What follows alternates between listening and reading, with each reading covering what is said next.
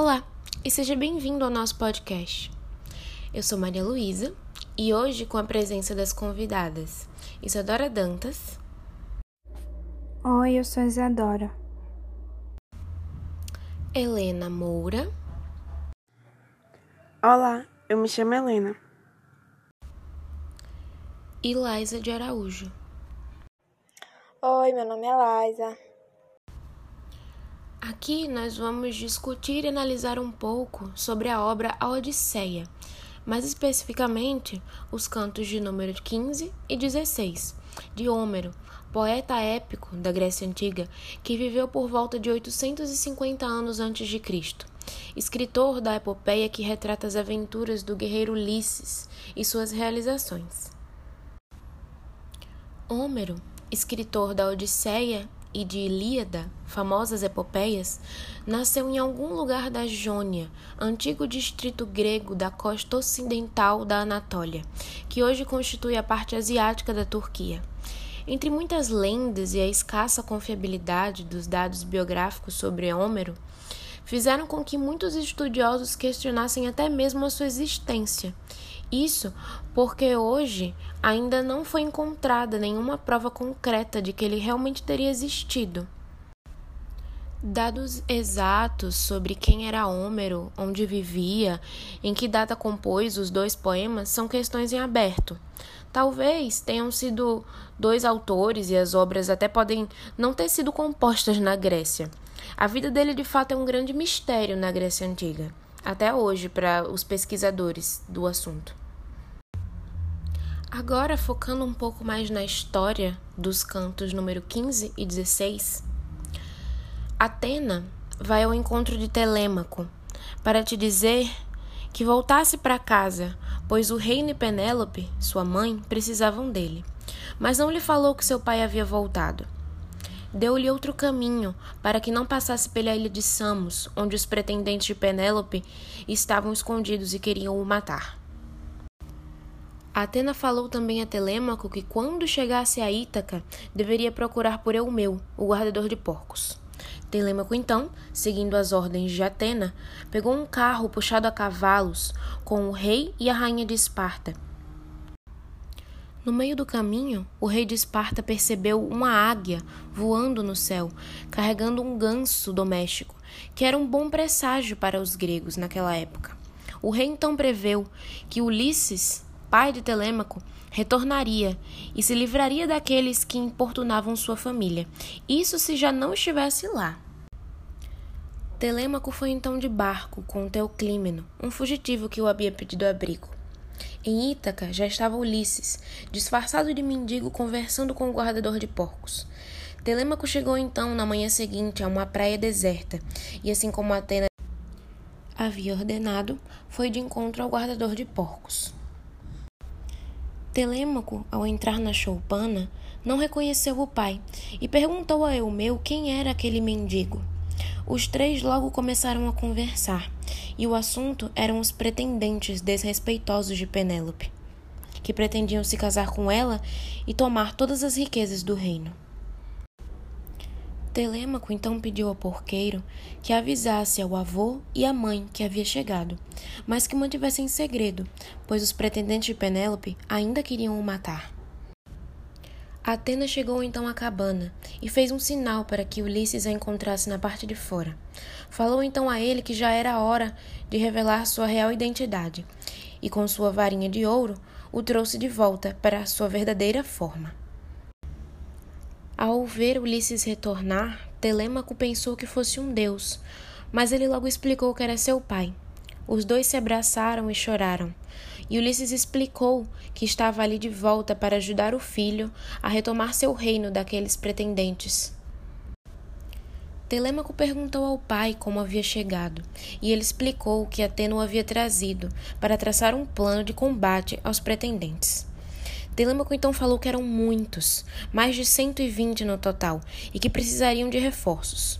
Ulisses perguntou se a ajuda dos deuses Atena e Zeus não seria suficiente, e disse que estariam em seu lado e ajudariam a combater. Ulisses, traçando então o plano, disse a Telêmaco que no dia seguinte se misturasse entre os pretendentes e que iria no outro dia de volta na forma de mendigo à praça e distrairia todos aqueles pretendentes para que Telêmaco pudesse pegar armas e esconder para eles. E ninguém poderia saber que estava de volta. Penélope soube então da volta do filho e reclamou ao pretendente presente em sua casa que, mesmo com todos os esforços, ainda assim queria matar seu filho. O pretendente negou, mas mesmo assim Penélope sabia que era mentira. Agora que já sabemos um pouco mais sobre a história presente nos cantos 15 e 16, passaremos para algumas análises especiais das nossas convidadas.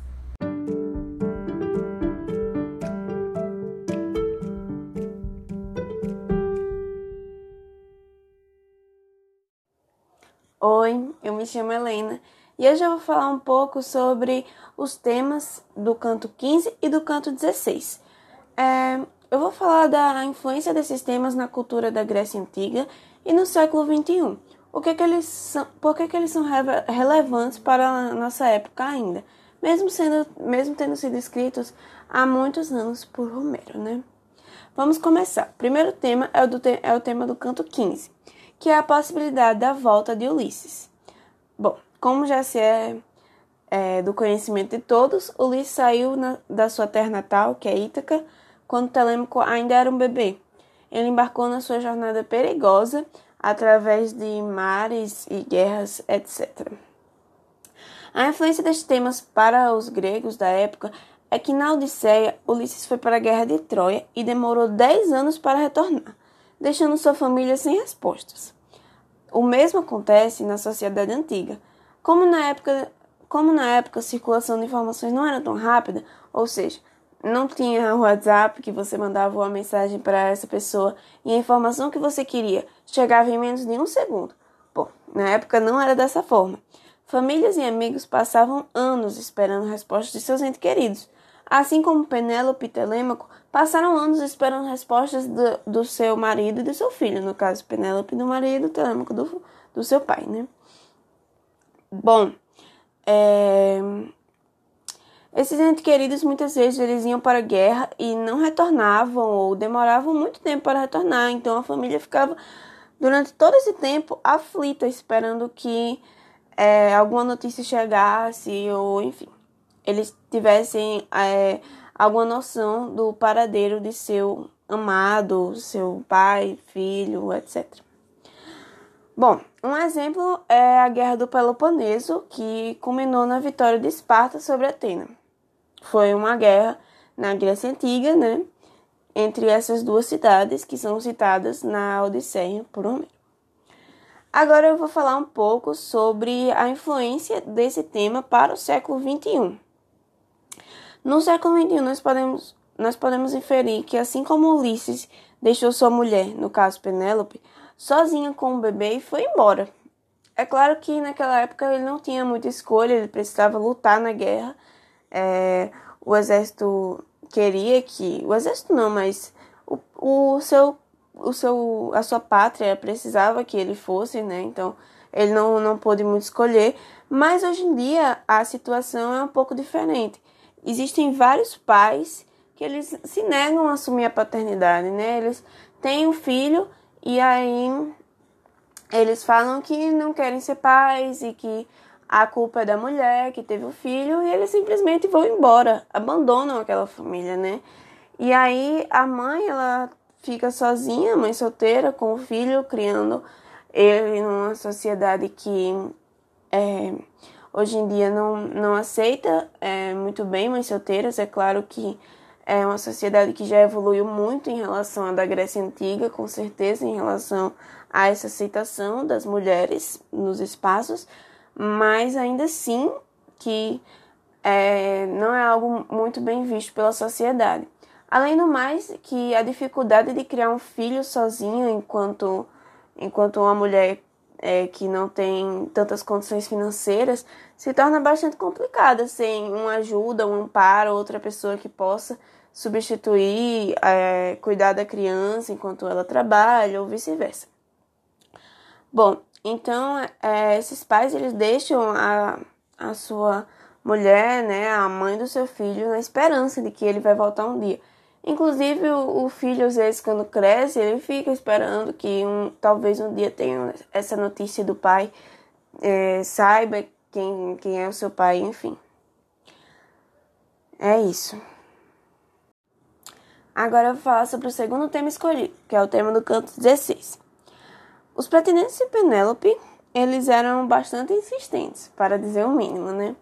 Eles passaram muito tempo morando na casa de Penélope e consumindo as riquezas que Ulisses acumulou durante anos, enquanto Penélope se mostrava muito desinteressada, ela conversava com eles e falava que realmente não queria nada com nenhum daqueles, porque ela amava seu marido e esperava o retorno dele, é claro. E, além do mais, eles se mostravam inclusive perigosos para a integridade física de seu filho, do Telêmaco, né? Tanto que quando ele volta para Ítaca, ele retorna numa praia mais escondida, é, para que ninguém veja ele, não circula essa notícia, para que os pretendentes de sua mãe não, não venham atrás dele para matá-lo. Bom, agora vamos falar sobre a importância desse tema para a Grécia Antiga. Como eu estava falando no, no antigo tema do, do século do, do canto 15, é, as mulheres antigamente elas não eram, não eram muito respeitadas. É tanto que elas eram vistas como posses de seus maridos. E, e elas não tinham direito à escolha. Muitas vezes eram os pais delas que escolhiam com quem elas iam se casar e ter aquele relacionamento que é pro resto da vida, né? Um casamento antigamente não, não tinha essa questão do divórcio.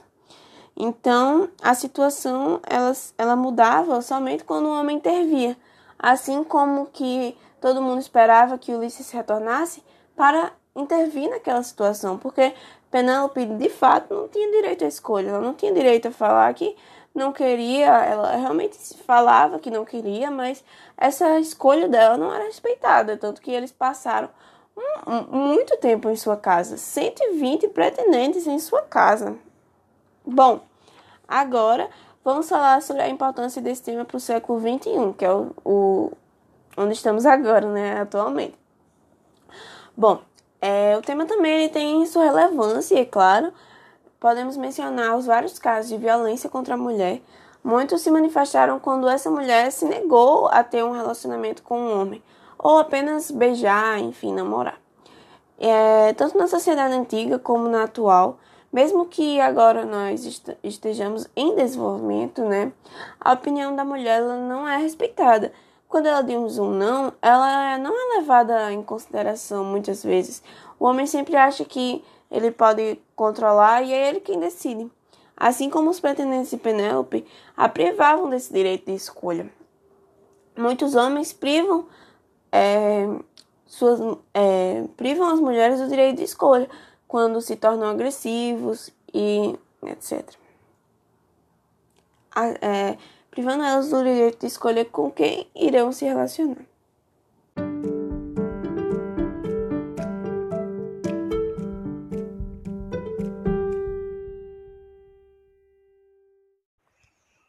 Olá, me chamo Laisa e sou uma das participantes desse podcast. E agora eu vou falar um pouco dos personagens que se destacaram na leitura, de acordo com a interpretação do texto dos participantes desse podcast, que leram e deram seu parecer sobre os personagens em conjunto. Os personagens escolhidos para serem comentados são Telêmaco, Ulisses e Atena que na concepção das pessoas participantes do grupo se destacaram e são importantes para a história, para o nosso canto, né? Eu vou começar falando de Telêmaco, que foi citado várias vezes durante a leitura como alguém prudente. Sempre que ele respondia algo, era escrito: respondeu o prudente Telêmaco. Suas vestes, não sei se foram citadas nos outros cantos, mas no nosso canto foi dito que ele usava sandálias de ouro. Sendo filho de Penélope, né, rainha, não podia se esperar menos. Ele parecia ser alguém educado e gentil e obediente e com seus princípios. Em seguida, falando sobre Ulisses agora, Ulisses é um dos mais ardilosos guerreiros. Ele teve que se ausentar quando Telêmaco era pequeno, se ausentar da, da vida do filho e da sua esposa Penélope por motivos de guerra. E após isso ele retorna disfarçado de mendigo. Conta, né? Que ele estava disfarçado de mendigo. E ele parece ser alguém muito centrado. Ele parece ser uma pessoa muito forte. Que sentia muita saudade do filho, porque no texto fala que ele abraça o filho e beija o filho contando que é ele logo após Atena aparecer e transformar tipo, o seu verdadeiro eu, porque ele estava disfarçado. E quando ele é transformado, o texto fala que ele se torna moço bonito, ou seja, fisicamente ele é uma pessoa bonita, né? Tanto que fala que Telêmaco se assustou, achava que era outra pessoa. Ele era inteligente e calculista. Tinha as falas de um rei e os planos de um criminoso para conseguir o que queria. Porque normalmente pessoas que lutam em guerras são bem articuladas para ter sucesso, né? Por último, sobre Atena. Atena era uma deusa, deusa da civilização, da sabedoria, da estratégia, da justiça. Ela era forte, ela sabia se impor, ela tinha poder na sua fala.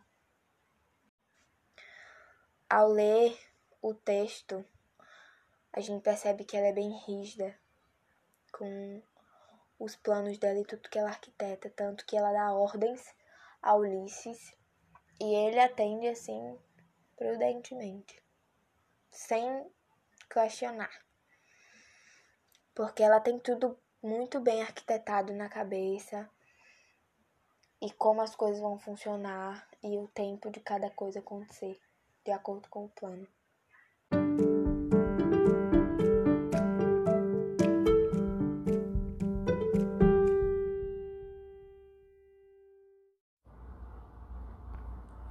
E eu vou falar sobre a mitologia grega e os temas inferidos no texto. Como tema inferido no capítulo 15, temos os pretendentes de Penélope, e no capítulo 16 temos a transformação de Ulisses. Já quando se trata dos mitos, o primeiro mito a se observar ainda no capítulo 15 é quando Telêmaco, acompanhado do rei e da rainha de Esparta, estão a caminho de Praga em uma carruagem, e eles observam uma águia carregando um ganso doméstico branco. Essa águia baixou o voo, passou muito perto deles e depois subiu. Isso seria um sinal de muito bom presságio para os gregos. A águia em si já carrega significado na mitologia grega, pois Zeus, deus de todos os deuses, tinha uma águia de estimação.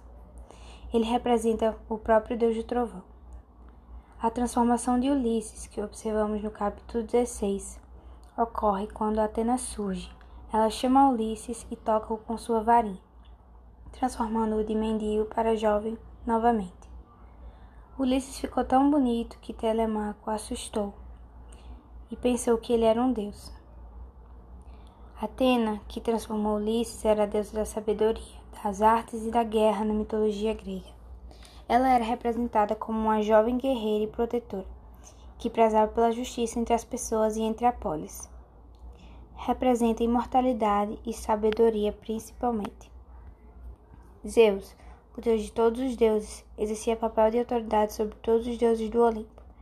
Zeus, conhecido como deus do trovão, era filho de Cronos e recebeu seus poderes como um presente quando libertou os irmãos de seu pai, seus tios, após derrotar Cronos, que havia prendido eles. E em relação à opinião do grupo sobre os personagens, foi ressaltado o fato de que os personagens são muito importantes para a trajetória da história e marcantes porque cada um tem sua personalidade e função dentro do, do texto. Cada um de sua forma contribuindo para o desenvolvimento da trajetória de Ulisses e com características peculiares. E esse foi o nosso podcast sobre os cantos número 15 e 16 da Odisseia. Eu agradeço pela atenção de vocês e espero que todos tenham aproveitado o nosso tempo. Muitíssimo obrigada.